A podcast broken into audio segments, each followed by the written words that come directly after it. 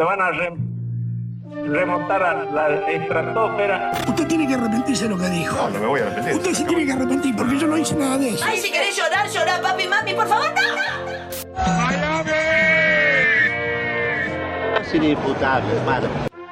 Solamente hay que tenerle temor a Dios. A Dios. Y, por, y a mí, en todo caso, también un poquito. Pará, pará, pará, pará, pará. Con 15 pesos me hago alto guiso.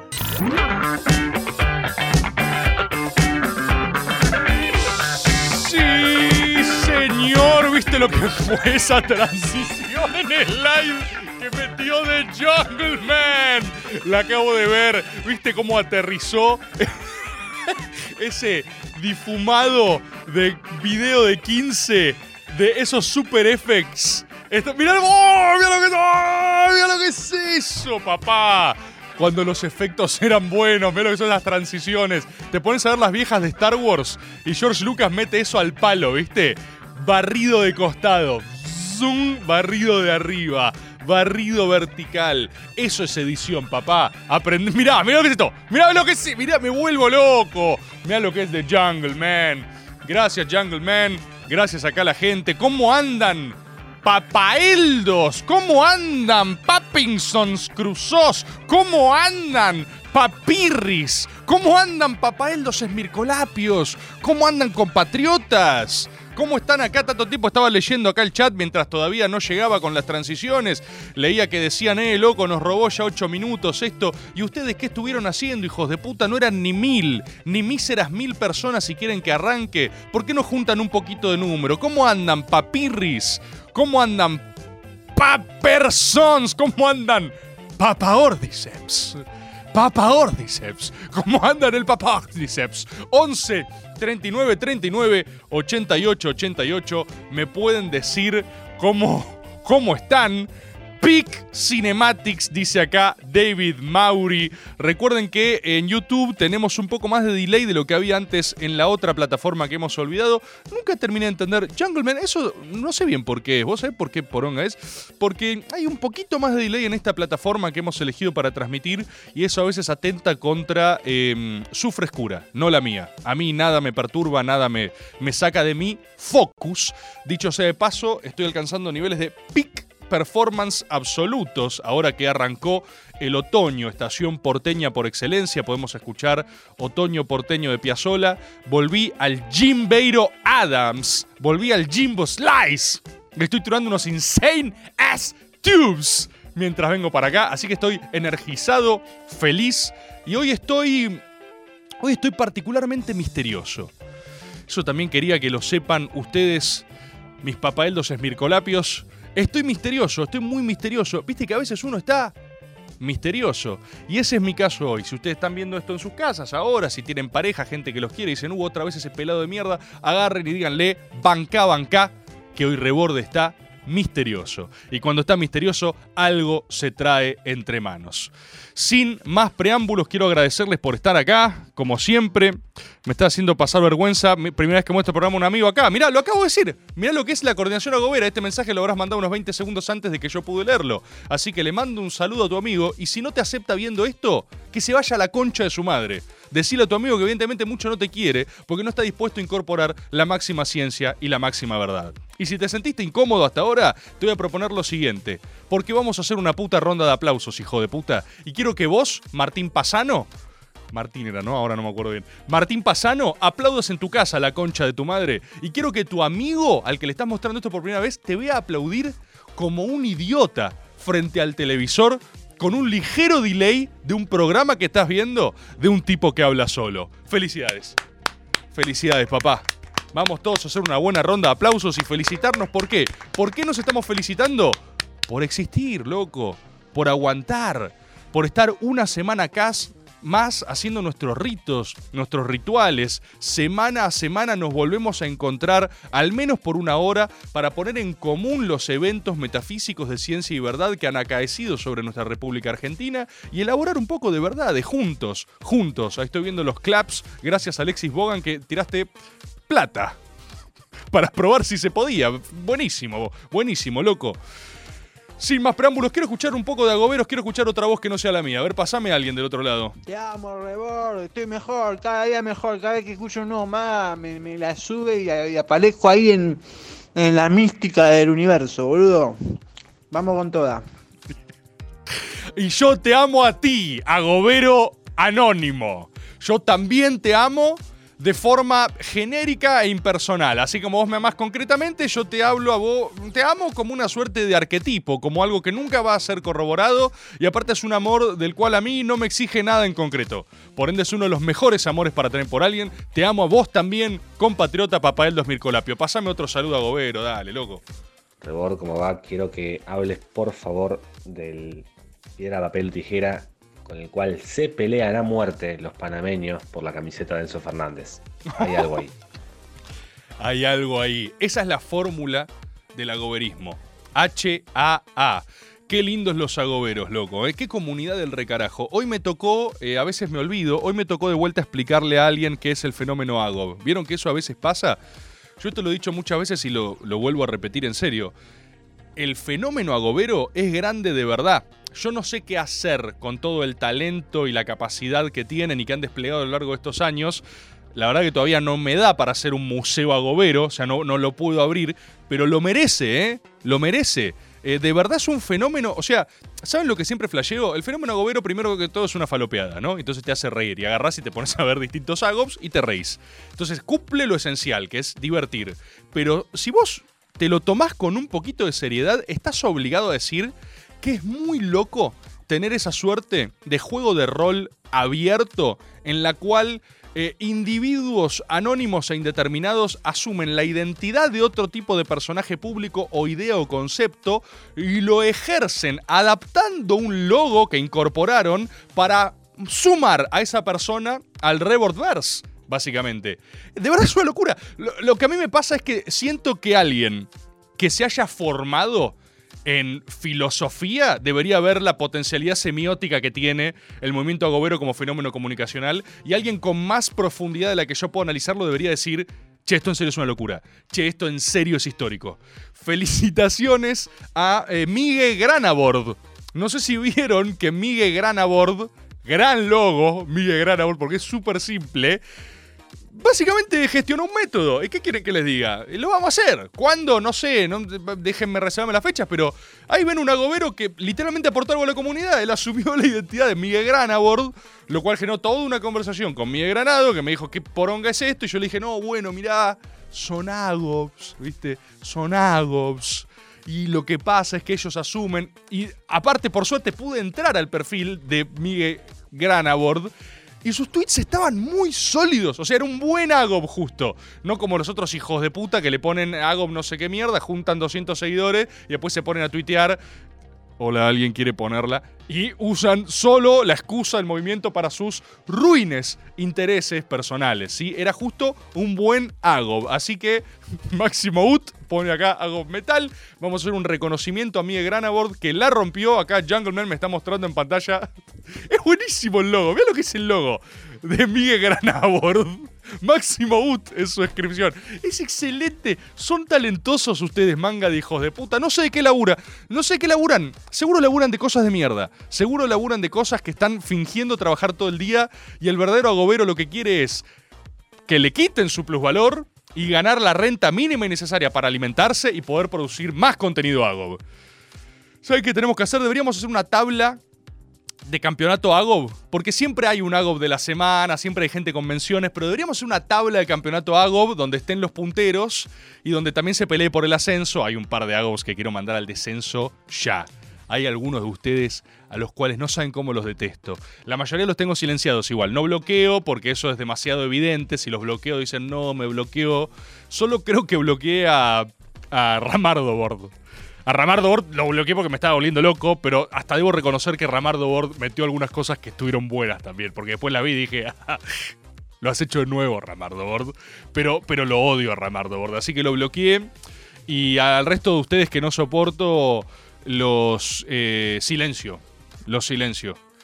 Eh, así que bueno, eh, eso por empezar vamos a hacer un extraño databoard, dicen acá. Sí, murió databoard. Hay varios agoberos caídos en la lucha. Pero deberíamos hacer un campeonato local y al fin de año hay un campeón, un campeón agobero. Y ya empezamos a tener nuestros premios Agob. Te das cuenta cómo una cosa lleva a la otra lentamente. Tengo, les decía, les decía, eh, la Decimatio propone acá Castor Pollux. Qué gran institución la Decimatio, ¿eh? Les decía que hoy estoy particularmente misterioso. Estoy misterioso porque vengo mm, profundizando en algunas áreas de ciencia y verdad, en algunas dimensiones de la literatura. Vengo, por supuesto, escribiendo, eso también se los quería contar. Vengo escribiendo bastante, vengo avanzando sobre mi náucrato, vengo con algunas delimitaciones generales de lo que quiero escribir. Escribir es horrible, escribir es una mierda. Hoy una agobera, Florencia, gran agobera, me mandaba eh, un tuit viejo de Carlos Busquet que decía, escribir es un proceso solitario y tortuoso, ser escritor es un hecho social y nada tiene que ver con lo anterior. Así que en, en algún sentido tengo razón, yo ya soy un escritor, o sea, yo socialmente puedo ser presentado como escritor, lo único es que nunca escribí nada. Así que empecé un poco con eso. Estoy en la etapa donde puedo ver exactamente todo lo que verdaderamente me falta para tener algo de verdad. Ya pasé el entusiasmo inicial por lo menos a mí me pasa cuando empezás a hacer algo estoy muy entusiasmado y digo, uff, máxima ciencia, máxima verdad. Ya atravesé ese entusiasmo y ahora solo tengo el valle donde digo, esto es una garcha. Eh, llegué de punto A a punto B, lo tengo más o menos desarrollado digo, ah, es increíble la cantidad de laburo que falta para que esto sea de verdad. Es muy difícil escribir, eh, pero estuve escribiendo y eso me tiene en un mood más como introspectivo, reflexivo, estuve descubriendo verdades y lo que quería contarles, no sé si alguna vez hablé de esto acá, esto es tan poderoso lo que tengo para decirles que la mayoría de ustedes no lo va a entender porque son idiotas. Eh, no, no, no, es muy poderoso en serio lo que tengo para decir. Se los voy a decir. Se, se los voy a decir porque yo no soy mezquino con las verdades que encuentro, incluso si no las tengo del todo procesadas. Les voy a decir esta máxima verdad que encontré. Descubrí... Estoy muy misterioso, ¿eh? Descubrí eh, la historia de la cual están hechas todas las historias. No sé si alguna vez hablé de esto. Descubrí el motor narrativo universal. Los zooms del Jungle Man me hacen reír mucho y yo los puedo ver por una pantalla que tengo acá abajo. Estás muy sólido con el zoom, Jungle Man. Estás, estás manteniendo ahí unos momentos de suspenso. Aparte, cada vez se ve mejor, boludo. La verdad que Radio Nacional pum para arriba, ¿eh? ¿Viste? Cuando dicen que Alberto no hizo nada, Nacional Rock. Fíjate, fíjate esta nitidez, papá. Papaeldo. Eh, descubrí eh, la historia de la que están hechas todas las historias y lo titulé El motor narrativo universal. Descubrí el gran engranaje de todas las historias. Vieron que Borges decía que en uno de sus ensayos que solo hay, eh, si no me equivoco, cuatro grandes relatos. Borges dice que todas las historias se repiten y que solo hay cuatro historias en toda la historia de la humanidad. Eh, una es la fortaleza asediada, que es básicamente Troya. Otra es la búsqueda, ¿no? la búsqueda Jasón, el Bellocinio de Oro, toda esa cosa, una búsqueda. La tercera es el retorno, el retorno a donde uno se fue, que es Ulises, el retorno a Ítaca. Y la cuarta es el sacrificio del dios, ¿no? O sea, eh, cuatro historias, dice Borges, que se repiten. Se equivoca Borges, hay una. Eso es lo que. Eso es lo que descubrí. Yo descubrí que faltó poder de síntesis. Hay una sola historia. Hay una sola historia. Y yo descubrí cuál es. Es el motor narrativo universal. ¿Quieren que se los explique? Va a ser muy difícil que lo entiendan porque es una idea muy compleja y ustedes no entienden las cosas. Eso quiero que sepan que es el sustrato general con el que tienen que interpretar todo. Pero ¿cuál es? ¿Cuál es Rebord, el motor narrativo universal? Bueno, hay dos fuerzas elementales de las cuales se componen todas las cosas. ¿sí? Estas fuerzas son el orden y la pretensión de orden, y el caos y la pretensión de caos o el cambio. ¿sí? Son dos grandes polos en los cuales orbitan todas las historias del mundo. Esto lo descubrí hace unos días en mi casa. En mi casa, lo descubrí. Descubrí la verdad leyendo libros. Descubrí la verdad, ¿sí? Todas las historias del mundo se ordenan en, en un cuadro bifronte, en una tabla de Excel, donde de un lado pones orden y del otro lado pones caos o cambio, ¿sí?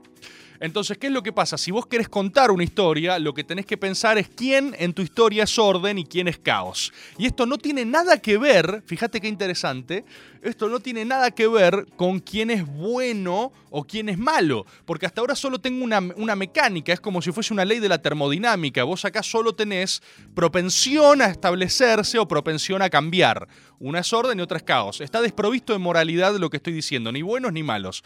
Y lo que empieza a pasar en la mayoría de historias del mundo es que a esta tabla bifronte se le asignan valores. Y alternativamente en distintas historias, orden pueden ser eh, buenos o pueden ser malos. Y lo mismo con caos, ¿sí? Caos, cambio, puede ser bueno o puede ser malo. Pero en ese esquema tenés toda la narrativa de la historia del mundo y nuestras propias vidas también, si te lo pones a pensar. Entonces, podemos hacer algunos ejemplos, por ejemplo, ¿no? Eh, vamos a, vamos a eh, mitología eh, nórdica, ¿sí? Vamos a mitología nórdica clásica, Edas. Agarrás y decís, quiero saber de mitología nórdica, voy a leer las Edas poéticas, voy a leer Edad menor, Edad mayor. Después las agarrás y descubrís que son medio una poronga. Hablando de Borges, él hizo una traducción de las Edas, por ejemplo, la pueden buscar, también es muy interesante. Y vos en las Edas tenés básicamente la historia de las deidades, la mitología nórdica, la tendencia inevitable hacia el Ragnarok, ¿no? El fin de las cosas, que no es más que un nudo para un nuevo comienzo, ¿sí? Pero entonces vos tenés muy claramente asignado en la mitología nórdica que los buenos son quienes quieren preservar un orden dado. O sea, los buenos en lo nórdico son el status quo, lo cual es interesante porque es una declaración de principios, una toma de posición. Eh, Odín, que quiere, ¿cuál es la principal búsqueda de de Odín? El conocimiento, ¿no? Por eso por eso se saca un ojo cuando va al pozo de Mimir y él quiere indagar en las profundidades del saber y el saber tiene precio y se tiene que sacar un ojo. El precio del conocimiento es su ojo. Eso está tomado en la película de Northman. Dicho sea de paso, no la nominaron a una mierda en los Oscars de Northman, ¿no? Ni una puta nominación tiene de Northman. Peliculón. Ahí en donde le hacen el rito de pasaje al protagonista, le dicen nunca indagues en los secretos de las mujeres, porque las minas tienen sus cosas y vos lo tenés que respetar. Y si no vas a ser como Odín, que perdió un ojo, hacen una adaptación freudiana y hamletiana a básicamente querer cogerse a la vieja. ¿Sí? Lo dije muy brusco, de eso se trata Hamlet, el Rey León, y de eso se trata también lo que te pasa a vos, querés cogerte a tu mamá. Por eso cuando ves de Northman decís, ¡uh! Nicole Kidman. Bueno, cuestión. Si vos perdés un ojo, pero todo es una propensión del conocimiento, el saber, la virtud, ¿viste? ¿Quién es el malo? ¿Eh? ¿Quién es el malo en la mitología nórdica? ¿Quién es el malo? ¿Quién es el malo? Loki. Loki. Loki es el malo, ¿sí? Pero fíjate qué interesante declaración de principios. Esto se ve muy claramente cuando, por ejemplo, jugás God of War Ragnarok. En donde eh, Cory Cory, Cody, ¿cómo se llama el director? No me acuerdo.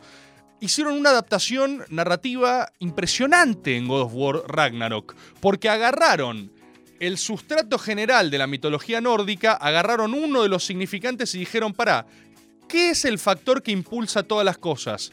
Loki lo sustrajeron de la historia y agarraron y ahí metieron en su lugar a Atreus, ¿sí? Al hijo de Kratos.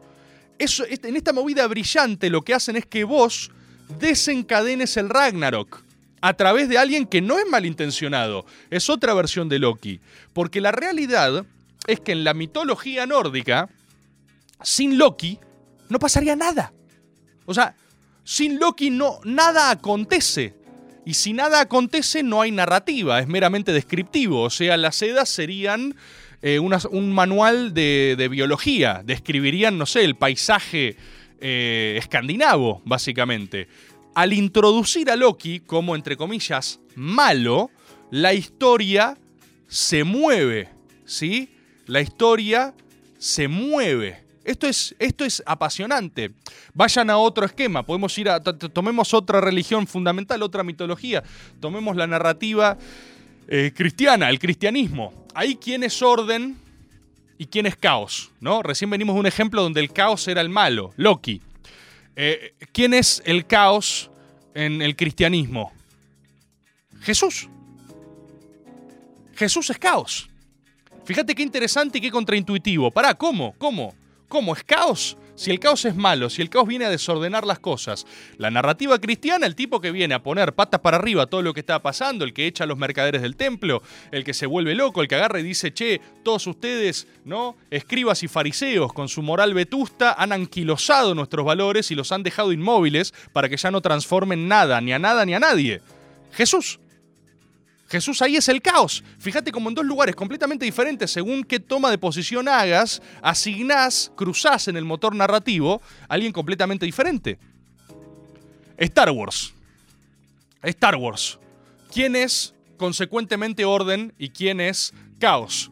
En las originales vas a tener que orden es el imperio, ¿no? La idea de establecer lo dado y de consolidarlo y de, y de, y de garantizarlo como corresponde, y que caos son los rebeldes, es Luke Skywalker. Ahora bien, si vas a las precuelas, episodios 1, 2 y 3, no puede estar más claro que los Jedi son el orden establecido y que el caos son los Sith. Y ahí quiénes son buenos y quiénes son malos. Bueno, de manera muy clásica te dicen Sith malo. Orden Jedi buenos, pero, pero, y esto yo creo que es la gran cosa que desaprovecharon para seguir expandiendo el universo para adelante, porque es una lástima, es una lástima que no hayan usado la tercera posición del Conde Dooku y del misterioso Liam Neeson, ¿no? Posiblemente el mejor personaje de todo Star Wars. El Conde Dooku tenía una interpretación de que los Jedi se habían burocratizado. Los Je- episodio 1, 2 y 3, ¿a quién poronga le puede caer bien un Jedi? Son unos psicópatas los Jedi.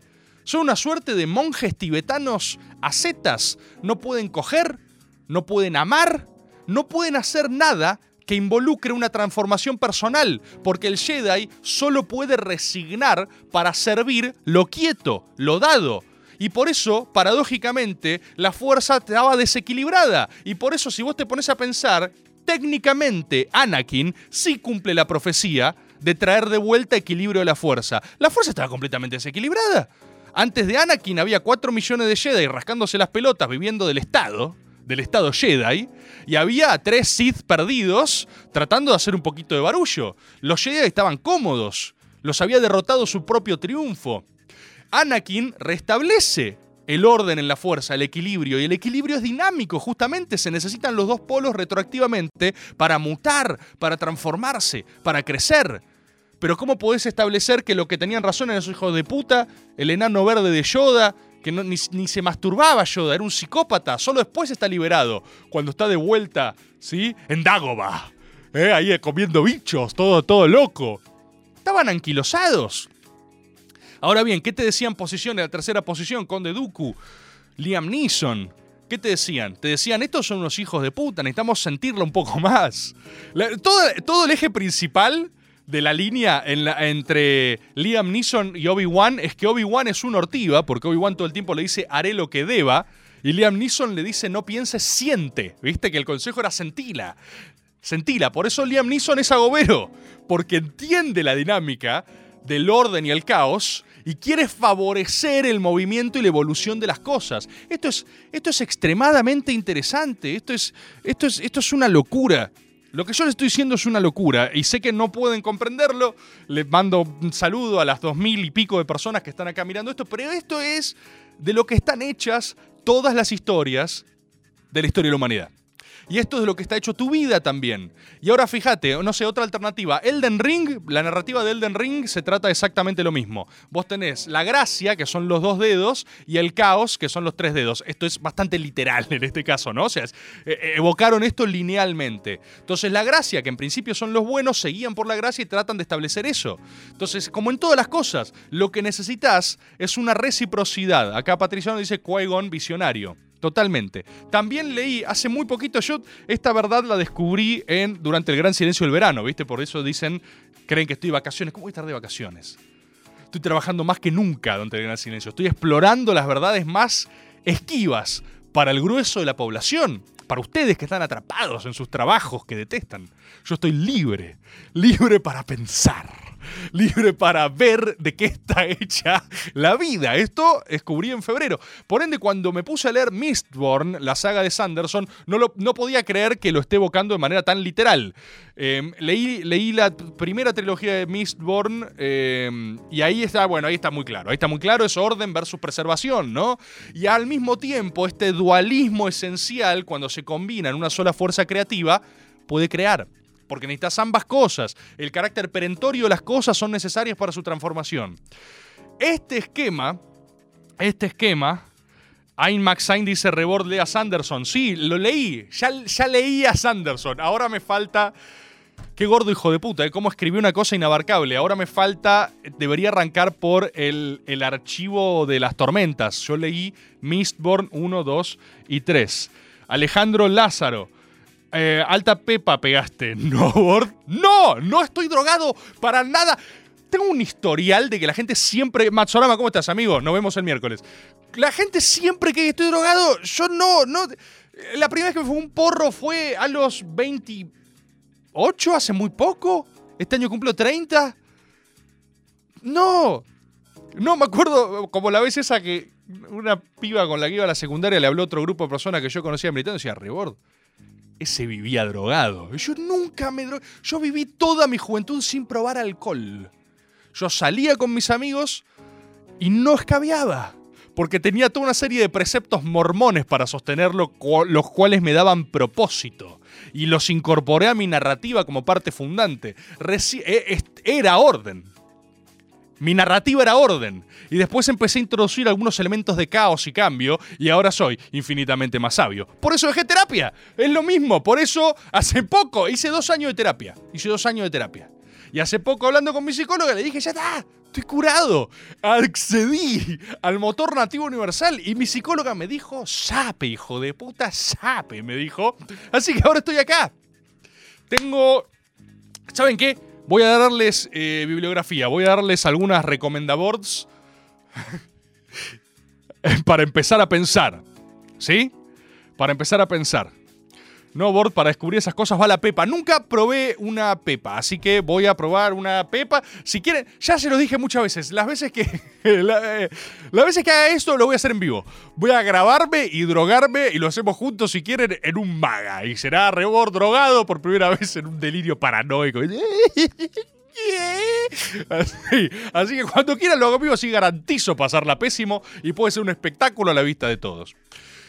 Bibliografía. Quiero recomendarles. Quiero recomendarles. ¿Qué les voy a recomendar? Les voy a dar tarea. Les voy a dar tarea metafísica porque, evidentemente, ustedes están fallando en su tarea como agoberos, están perezosos, están vagos, están poco creativos y están absorbidos por la tarea cotidiana que los entumizan, entumizan su mente y ya no se animan a pensar. Les doy esta tarea. Eh, tarea 1. no me acuerdo el número del episodio, pero quiero que vean en la última temporada de Rick and Morty. Hay un capítulo que se los voy a spoilear, porque no, no me importa. Y aparte es excelente. Es un capítulo, creo que se llama Solarix. Es un capítulo donde descubren que hay una suerte de orden del sol. eh, donde hay unos tipos. Ay, qué bueno que está este capítulo, boludo. Esto fue. Yo vi. La última temporada de Rick and Morty para mí es la mejor. Es una serie que solo se perfecciona. Y vi este capítulo y dije. Máxima ciencia, máxima verdad. Hay muchos buenos en la última temporada. El del motor de la narrativa también. El que, el que te pones los lentes y ves cómo son todas las cosas y qué es un Deus Ex Máquina y qué es esto y cómo las cosas hacen avanzar. Buenísimo, buenísimo. Que, que arrancan queriendo matar a este tipo que los tenía en un loop narrativo y cuando lo está apuñalando, Rick dice: Matalo, Morty, no lo escuchas. Tiene este recurso de mierda y cree que es copado. Y el otro dice: Oh, no es un recurso de mierda, es gracioso. Dice: Es woke. ¿Viste? Dice: Basta. Esto ya lo hicieron en Scream 5 en la otra. Basta, ya se agotó. Buenísimo, Rick and Morty es más rápido que todos. Pero no, no, ese capítulo es eh, bibliografía optativa. Yo quiero que vean el de, claro, el que dice Fly Fruit acá, Philly Fruit, Philly Fruit. Que es un capítulo que conocen una orden del sol, que es una suerte de caballeros templarios, que, que para mantener al sol brillando, se cortan los genitales, se cortan la chota y la tiran al sol. En una suerte de rito templario de pasaje donde agarran y dicen, si hacemos esto, el sol va a seguir iluminando. Y claro, caen ellos como un factor externo y agarran y dicen, che, ustedes saben que no hay ningún tipo de relación de causalidad entre tirar tu chota a, una estrella incandescente y que eso haga que brille. Y los tipos dicen, ¿cómo dice que dice? Perdón. Eh, y agarran y dicen, no, claro, no, no hace falta que- que- tiren su chota al sol. Y es increíble cómo, al carecer de propósito, estos tipos inmortales entran en una suerte de loop hedonista en el cual se dedican a drogarse. Eh, y agarran y dicen, bueno, ya está, si la vida no tiene sentido, vamos a simplemente tratar de obtener el máximo placer. Eso es lo que hablamos siempre. La felicidad no es una búsqueda en sí misma, la felicidad es un accidente en la búsqueda del propósito. Si vos, joven agobero o agobera, te dicen qué querés ser cuando seas grande y vos decís feliz, sos un cocainómano. Eso es lo que yo trato de decir. Sos un falopero, te vas a perder en la droga. Porque vas a buscar los placeres inmediatos y no el propósito. Y, el, y, el, y la felicidad es un accidente. La felicidad no es un objetivo. La felicidad es un bache acolchonado en el camino del destino. Entonces yo no estoy diciendo que no disfrutes del bache cuando aparece. Vos ah, visualizó tu objetivo, el que sea que sea. Cuando caes en el bache feliz, decís, oh, oh, nice. Felicidad. Disfrútala, pero tenés que dejarla ir. Si no la dejas ir, sos un cocainómano. Cuestión. En este episodio Rick and Morty es muy claro cómo los tipos perdidos de propósito agarran y dicen, che, para entonces todo lo que hice no tiene sentido, que lo único que tiene sentido, bueno, tratar de pasarla bien, ¿no? El peor de los hedonismos, hedonismo de Paco. Y entonces Morty hace algo que para mí es increíble, me hace reír mucho, que él agarra y dice, eh, ok, ¿saben qué? Se están matando ustedes, se están haciendo todo mal, voy a cortar mi chota y lo voy a tirar al sol. Y los tipos, es increíble el capítulo, boludo. Los tipos se agarran y dicen, ¿qué? Pará, ¿por qué harías eso? No tiene sentido. ¿Por qué alguien haría eso? Si no tiene sentido, si no cambia nada, no hay relación de, casu- de causalidad. Bueno, y Morty dice, ¿saben por qué? Porque quiero hacer algo sin sentido y justamente eso es lo que tiene sentido. Y uno de ellos dice algo como, bueno, si alguien está dispuesto a hacer semejante cosa sin sentido, tiene que valer de algo. Y completa el circuito completo del propósito, que es la entidad que le dan otros. Es hermoso, es hermoso el capítulo. Le doy de tarea eso, les doy tarea eso, no les dije cómo termina. Miren, la parte duran 20 minutos. ¿Quién carajo puede llorar por spoilers? 2023. No existen los spoilers. ¿Por qué sigo avisándoles que hay un spoiler? Porque son unos hijos de puta y han dañado mi propio sistema de fe. He permitido que entren demasiado. Esa es la primera tarea que les quiero dar. Eh, mírenla. Mírenlo. Cuando apenas termine este maga, vayan y vean ese capítulo. Eh, segunda tarea. Love, Death and Robots. Love, amor, muerte y robotulfios. ¿Sí? Es una serie de. una miniserie, episodios cortitos. Es eh, completamente olvidable. Es una serie que no. No, está buena, la verdad.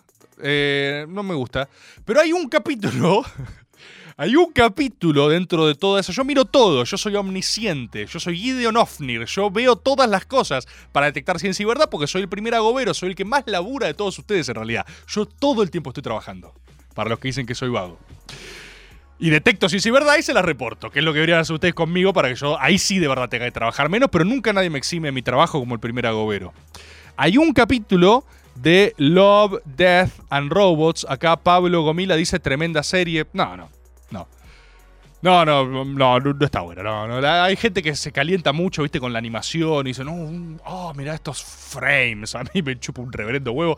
Eh, ¿Notaron cómo ahora toda la animación, la animación de los gloriosos años 20 es toda como esta última de, de Spider-Man Mike, eh, Mike Morales?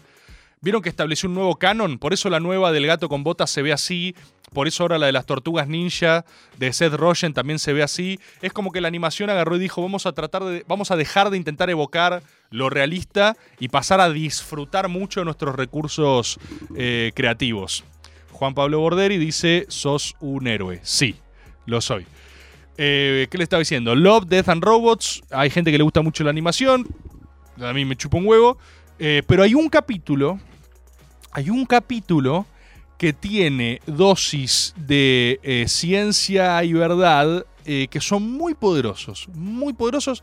Les diría que si van a, van a seguir la tarea de este maga, se aproximen con cuidado a este episodio. Estoy hablando de Cima Blue. Cima con Z. Pablo Gómez está buena, no mientas. Es lo mejor de Netflix. Les encanta a todos ustedes. Obviamente les encanta a todos ustedes y son todos unos snobs pretenciosos de mierda. Después están acá viendo maga. ¿Qué se hacen? ¿Qué se hacen? Cima Blue. Z. I. M. A. Espacio. B larga. L. U. E. Cima Blue. Miren Cima Blue. Es espectacular. Es espectacular. Gerardo, hay que drogarse para disfrutarlo. No, no, no estoy de acuerdo, no estoy de acuerdo. Odio ese culto, boludo. ¿Cómo odio el culto? O sea, está todo bien si se quieren drogar. Nadie los va a juzgar. Pero es mentira que es un requisito indispensable. Es mentira. Si ustedes no se quieren drogar, mírenlo y no se droguen. Si algo.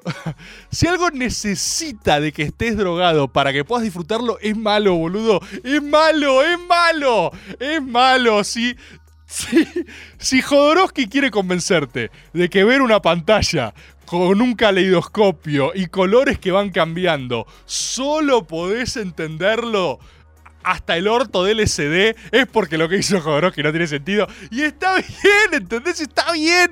Pero, pero es mentira, odio el culto a... No, man, pasa que tenés que estar drogado.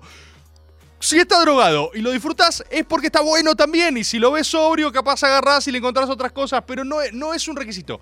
Miren, Sima, todo para disfrutar de drogado. Son todos, son todos, ¿cómo es? Eh, creo que tengo que resignarme a que Maga es un antro para drogadictos. Evidentemente, Maga es el programa que la gente ve a las 4 de la mañana completamente drogada por YouTube, fumada en su casa, denigrándose a sí misma y dice, oh, máxima ciencia. Claro, todo- si vos todo esto lo ves con la connotación de ustedes, manga de faloperos, por supuesto está hablando de droga. Es el capítulo de Capuzoto que dice, oh, está hablando del faso, oh, sape, rebord, máxima ciencia. blu, blu, blu, blu, blu". Y yo digo, no, no se trata de eso. Miren Cima Blue. Cima Blue es una evocación del arte y un retorno al origen en simultáneo, ¿no? Eh, Cima Blue, para los que se calientan con la animación, tiene una animación hermosa, pero lo que es inolvidable es su contenido, ¿sí? Cima Blue es el mensaje... Cima Blue es el náucrato. Cima Blue es la mayor sintetización posible a lo cual alguien que quiere crear algo puede aspirar. Es la idea de que todos tenemos un relato origen que tenemos que evacuar de alguna manera y el eterno retorno a poder elaborar esa idea de la forma más precisa y perfecta es la búsqueda que se esconde detrás de todo arte. Que no deja de ser, no deja de ser eh, eh, eh, la última instancia de la introspección que es Joseph Campbell. No hablamos de Campbell, hablamos tanto de narrativa, sino hablamos de Joseph Campbell. Joseph Campbell fue un mitólogo que escribió El héroe de las mil caras. Joseph Campbell lo que quiso retratar es la psicología del mito, ¿no? Él agarró y estudió todas las mitologías de manera comparada y agarró y trazó los símbolos transversales en cada una de ellas y descubrió para su sorpresa, o no, que todas comparten grandes raíces comunes. Entonces, ¿cómo puede ser? ¿Cómo puede ser que cultura de Oriente y Occidente puedan reclinarse en los mismos símbolos ancestrales? Es, eh, se reclinan las tesis del psicoanálisis de Jung, ¿no? Jung lo que dice es que hay un inconsciente colectivo, un gran inconsciente donde todos contribuimos como especie con nuestras ideas fuerza, de donde brotan los grandes arquetipos. Entonces la madre, el árbol, la escalera al cielo, son todos arquetipos junguianos y esos arquetipos se repiten una y otra y otra vez en la gran historia del hombre porque no hay tantas cosas para contar, hay un par, hay un par y eso habita en cada uno de nosotros independientemente de nuestra socialización, lo cual es increíble porque asemeja nuestra narrativa muy cerquita donde está el instinto para algunas especies. Instinto narrativo puede ser, conciencia universal quizás. Esto es, esto es apasionante, a mí me vuelve loco. Y lo que hace Campbell al hacer el psicograma del mito es decir, todos recorren en su vida un arco similar, que es el retorno al origen, el camino del héroe lo llamó, ¿no? El monomito, el mito que se aplica a todos los mitos. Entonces lo que dice Campbell es que hay, determinados símbolos arcanos con los cuales uno se cruza. Entonces está la llamada, el héroe rechaza la llamada, cuando algo te insta al cambio, orden y cambio. Eh, agarrar y decir la figura del sabio, aparece una suerte de primer consejero, de guía en el camino, ¿sí? Eh, Obi-Wan, Gandalf, el sapo, el instigador del cambio que te hace moverte en otra dirección, que te invita, ¿no? Después tenés la transformación, dolorosísimo proceso, Frodo, todo demacrado, todo chuzo, todo muerto, todo pijeado, ¿viste? O sea, tenés la transformación que no es más que la mutilación del propio yo, que es la idea de transformarse para alcanzar a ser otra persona o quien siempre fuimos en un principio y en un origen. Y después tenés el retorno, donde también tenés el otro, los relatos de Borges, que es volver cambiado, volver transformado. ¿Qué significa esto? La aceptación de la sombra. La sombra que es aquella porción nuestra que no queríamos asumir, en tanto fuimos criados y programados para hacer otra cosa. Cuando nosotros volvemos, no somos pura sombra, porque sos pura sombra, solo te envileces. Te pasaste al lado oscuro. Pero la idea es que todo hombre debe incorporar la porción de su sombra para transformarse y terminar siendo la versión más acabada de sí mismo, aquel en el cual siempre debió convertirse. Y esto es todos los relatos de la historia de la humanidad. Por eso, a todos nosotros, los que nos gusta la fantasía, estamos leyendo, ¿no? El Señor de los Anillos. Me contracturé. Estoy contracturado. Por la verdad. Me tensé. Necesito masajes. Estoy incómodo. Terminó ma Ah, estaba, ya está.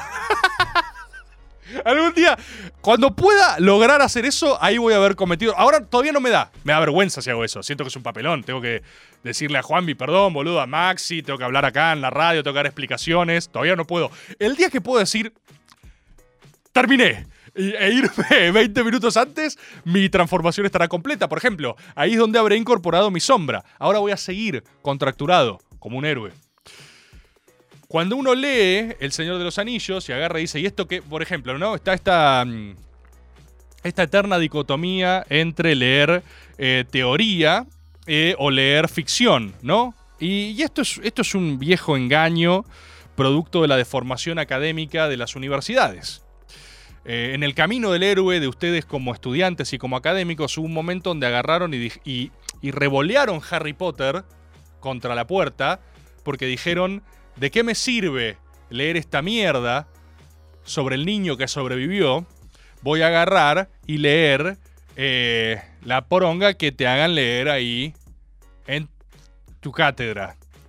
Y entonces vos agarrás, lo estoy exagerando, pero yo sé que hay un momento donde estudias es muy difícil, no te da el, eh, no tenés cupo para leer literatura, siempre tenés que estar, ¿no? Con lo, lo denso. Uno agarra, hay un momento donde agarra y dice, bueno, las cosas que son de verdad y las que son hobby. ¡No!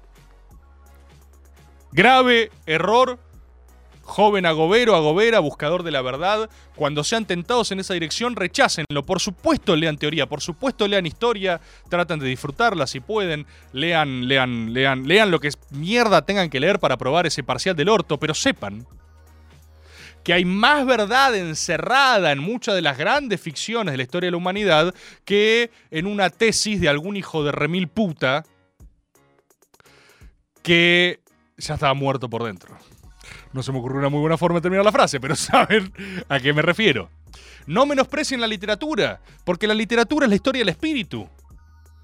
Y de liberar el espíritu es en última instancia lo que se trata toda vida humana, tu experiencia en este tránsito físico de la realidad. Entonces, ¿por qué uno, qué es lo que evoca el Señor de los Anillos cuando uno lo está leyendo? La verdad que no, no lo estás leyendo y decís, uy, esto me sirve, me viene útil para cuando pelee con una araña gigante. ¿No? Vela, la araña. Siempre me pareció extraño ese nombre. Velaraña. Cuando lees Harry Potter decís, oh, no puedo esperar para cruzarme con Aragog. No te vas a cruzar a Aragog. Aragog es un arquetipo. Es el monstruo. Es una metáfora. ¿Con qué te vas a cruzar? Con un familiar manipulador y extorsionador. Aragog es tu tío cagándote en la sucesión. Nunca lo viste venir. La literatura son metáforas. son metáforas. ¿Sí? Metáforas que sirven para la vida, que te enseñan, con la cual aprendes. Aprendes de tu propia vida y aprendes por sobre todas las cosas de vos mismo. Porque todo camino de propósito no es más que el autoconocimiento, no es más que conocerse a uno mismo. Y al final del recorrido lo único que vos aprendiste es que sabés mejor quién sos. ¿Y de qué te sirve saber quién sos? Para saber qué querés hacer. No es tan. Parece increíblemente simple, pero, pero es así. Es así. De lo único que se trata la vida es de saber bien, o sea, que tengas bien claro qué querés. Y ahí ves qué podés hacer para conseguirlo. Yo no, no digo, oh, el que quiere puede, oh, sí, una vez que haces eso ya estás liberado. No, las pelotas. eh, Seguramente una vez que sepas qué querés, te vas a encontrar con un millón de impedimentos objetivos para poder realizarlo. Pero ¿sabes lo bien que te vas a sentir estando en el camino de tu propósito sagrado? ¿Sabes lo bien que te vas a sentir caminando hacia tu montaña? Una vez que vos identifiques tu propio Mordor, vas a ser libre, porque incluso los errores, los escollos en el camino, la- la- las deambulaciones y los desengaños van a ser parte de tu narrativa ineludible. Van a ser todas cosas que no podías evitar. Todas cosas que tenías que atravesar. Entonces cada desgracia, cada tragedia, cada tristeza, solo te van a ver acercado un poco más a tu propósito sagrado. La verdadera frustración, que es lo que todo agobero y agobera debe evitar, es darte cuenta que estuviste perdiendo el tiempo haciendo otra cosa. Y a veces es inevitable, ¿eh? Todos hemos deambulado por el camino y eso nos sirvió. Nadie lo puede ver en retroactiva. Pero la verdadera desgracia y lo que no puede pasarte como agobero, como buscador, es haber desperdiciado tu vida, hermano. Y si te das cuenta, si tenés 90 años, te estás dando cuenta, no sé qui- quién puede tener 90 años viendo este stream, pero quizás hay gente de 90 años viendo YouTube que dice, ¡ay, no! ¿Entendés? Capaz ahí en su casa, ¡no! ¡No me la Container Smith Machine! Todo este tiempo perdido, bueno, no importa. Trata de aprovechar estos últimos 6, 7 minutos que te quedan y hace algo que valga la pena, crea algo hermoso, establece un legado, crea, crea lo que sea que estuviste predestinado a hacer. De eso se trata la vida, ¿sí? De eso se trata lo que sea que tengas que hacer. Eh, y eso es apasionante, eso, eso es completamente apasionante. Santiago Fontana, Rebord vino drogado, pero la concha de su madre. Nunca, nadie, ninguno de ustedes me vio drogado. Nunca. Ni, ni ligeramente escabio me vieron. Nunca.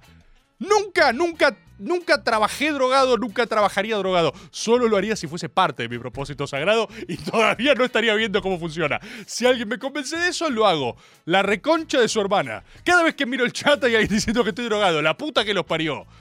Qué gente densa, hermano. Qué gente densa, hermano. Tarea para hoy, derrotar a Aragón. El agobero es, impos- es imposible. Derrotar a Aragón. Agoberos tratando de buscar arañas. El agobero que tiene que hacer ahora es salir a buscar su araña y apuñalarla. ¿Sí? Apuñalen a sus respectivas arañas. Manga de hijos de puta. Ven que no. Ven acá y dice, no, nunca, no, no se entiende. Acá ves. Es hablo. Le tiro flores a los chanchos. Le tiro rosas a ustedes que son cerdos. Yo vengo y abro mi corazón y ustedes están en su casa, probablemente masturbándose, con varias ventanas de contenido en simultáneo, adormecidos, saciando sus sentidos con pornografía y con comida y, y con tristeza. Y le están viendo esto un martes a las 4 m y yo acá pensando que esto sirve para algo. Hijos de puta. Hay que comerse al tiburón sala, estaba bueno el facito. Uh, uh, hago reprocan. ¡Sape! ¡No! Permanecer es ganar, compatriotas. Cada vez que uno permanece en su esencia, está salvando el mundo, está, está salvando la narrativa universal. ¿Ustedes creen que es un accidente cada vez que, por ejemplo, fueron eh, a comer eh, algo con sus viejos o con alguna figura de su familia y su papá o quien sea empezó a hacer chistes incómodos al mozo o la moza? ¿Recuerdan esa situación? Te pido otra porque vino pinchada, maestro. Yo durante muchos años creí que eso era solo algo, solo una tremenda incomodidad social a la cual mi viejo estaba determinado a someternos. Un chiste del que nadie se riera, un chiste del que nadie nunca se va a reír. Quizás, o sea, un mozo cada tanto hacía deprimido, obligado a reír porque quería propina. Vino pinchada, maestro. No es gracioso. No es nuevo, no es nada. ¿Sí? Y un día me di cuenta. Hay un número finito de humanos que hacen esos chistes. Es como el pozo de la preservación en Mistborn. Es como el cuerpo de Ruin. Cada vez que uno de estos seres elementales muera, alguien tiene que recuperar ese legado. Entonces, cada vez que alguien hace esos chistes, en realidad está salvando, está conservando lo más elemental de la argentinidad. Y uno todo este tiempo creyendo que era solo un chiste incómodo de tu viejo buscando amor. Porque está solo. No. Es deber de todo agobero interpretar su propósito sagrado y detectar cuándo el engranaje. Algún día van a ser ustedes. Eso es lo que trato de decir. Es como cuando se cruzan a. Esto ya lo hablé algún que otro maga. Como cuando se cruzan a su sobrinito. Viste que vos eras chiquito y te decían, ¿y la novia para cuándo? Y vos eras todo chiquito y podías sentir la vergüenza en tu cuerpo chiquito. Y agarrabas y decías, ¿por qué? ¿Por qué me hacen esta pregunta? Me da mucha vergüenza. ¿Sí? ¿Lo recuerdan ese momento? Y vos agarrabas y decías, ojalá algún día sea grande para nunca hacer este chiste. Bueno, no. Es clave que si tiene un sobrinito le hagan eso. Porque les, están siendo Aragog. Es lo que les dije del motor narrativo universal. Aragog es necesario para la historia y alguien tiene que ser Aragog. Imagínense, a veces pienso que uno de los motivos por los cuales tendría un hijo es para decirles todos los refranes por primera vez. ¿Vieron que? O sea, estadísticamente todos tenemos que haber escuchado un refrán la primera vez. Pasa que uno no se acuerda bien quién se los dijo. Capaz fue en el colegio, capaz, capaz fueron nuestros padres. O sea, si yo hoy les digo a ustedes, al que madruga Dios lo ayuda, ustedes dicen, ah, chupame la pija, rebord. Pero, si alguno de ustedes tiene cuatro años y está viendo maga, lo cual sería un problema, ¿no? En, muchos niveles. eh, y yo les digo, hey, inventé una frase. Al que madruga Dios lo ayuda. Ese nene va a decir, ¿qué? Va a decir, ¡no! Entonces, quizás solo tendría un hijo para decirle todos los refranes. Pero decirle que todos son mis ideas, ¿eh? ¿Sí? No por mucho madrugar se amanece más temprano, pequeño Michaels. Y que él diga, "Oh, mi viejo es un capo, boludo. Y cuando me diga, pará, y, papá, ¿de dónde sacaste esta frase? La inventé. Recién. Recién, ni siquiera. Sí, sí. En este instante la acabo de inventar. Y eso va a hacer que el chabón crea que yo soy el tipo más inteligente del mundo por 15 años, al menos hasta que se dé cuenta de que es un tarado. Hasta que agarre y, vaya a la secundaria y él diga esta frase de mi papá cuando la diga alguien y le diga, ah, sos un boludo. Y ahí arranque todo un proceso de antihéroe muy fulero donde el pibe diga, che, para, mi viejo es un hijo de remil puta. O sea, solo me tuvo para hacerme pija la cabeza. Y sí, y sí, y ahí lo voy a estar esperando al final de su propio túnel, en su propio monomito, porque yo voy a ser Aragog. Y voy a decirle, tardaste mucho en llegar acá. Y voy a decirle, suficiente tiempo te llevó. Y le voy a decir, tomá el puñal y apuñálame, hijo. Ahora mis refranes son tuyos. Y por eso creo que cada uno cuando persevera en su ser está salvando el mundo. Por eso me parece tan conmovedor el bananero, por ejemplo. A mí me encanta el bananero, ya lo saben, se lo pude decir personalmente, tuve el privilegio, probablemente gracias a ustedes. Para mí, o sea, cuando llega el fin de semana y estoy angustiado porque, porque siento angustia existencial, porque todos estamos angustiados, porque existir es raro, y por eso nos aplaudimos cada vez que nos vemos en Maga. Y yo veo uno de sus videos y él dice, ¿qué haces, loquita? Yo río. Y cuando dice, ¡salute! yo río. Y cuando dice sape, yo río. Porque en un mundo en el que todo cambia, el bananero ni siquiera finge cambiar. Él persevera en su ser y al perseverar en esa idea está encarnando un motor fundacional de orden y está salvando el mundo.